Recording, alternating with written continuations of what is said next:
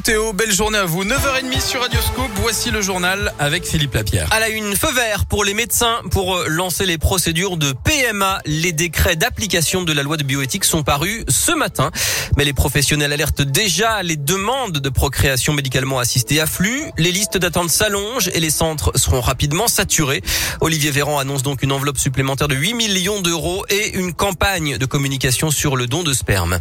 Dans l'actu, J-1 pour les ados de 12 à 17 ans. Dès demain, ils devront, comme les adultes, présenter un pass sanitaire.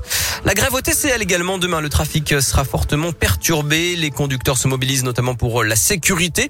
Tous les détails sur radioscoop.com. Et puis le pont de Couzon au Mont d'Or, je le rappelle, est réparé et la circulation a pu reprendre.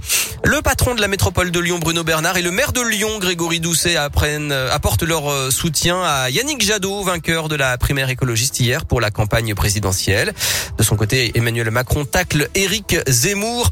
Le chef de l'État hier a, critiqué l'idée d'une identité française sur, euh, bâtie sur des prénoms, visant donc sans le nommer le polémiste qui réclame le rejet des prénoms étrangers. Un casse pas banal en Isère à Frontona. Des malfaiteurs ont utilisé une brouette pour dévaliser la cave du restaurant d'un château. Ils sont repartis avec plus de 1800 bouteilles selon le Dauphiné libéré. Le foot, le PSG a battu Manchester City hier en Ligue des Champions avec notamment un but de Messi. À suivre ce soir, Salzbourg, Lille et demain en Ligue Europa, Lyon, Brondby à 18h45 à Dessine.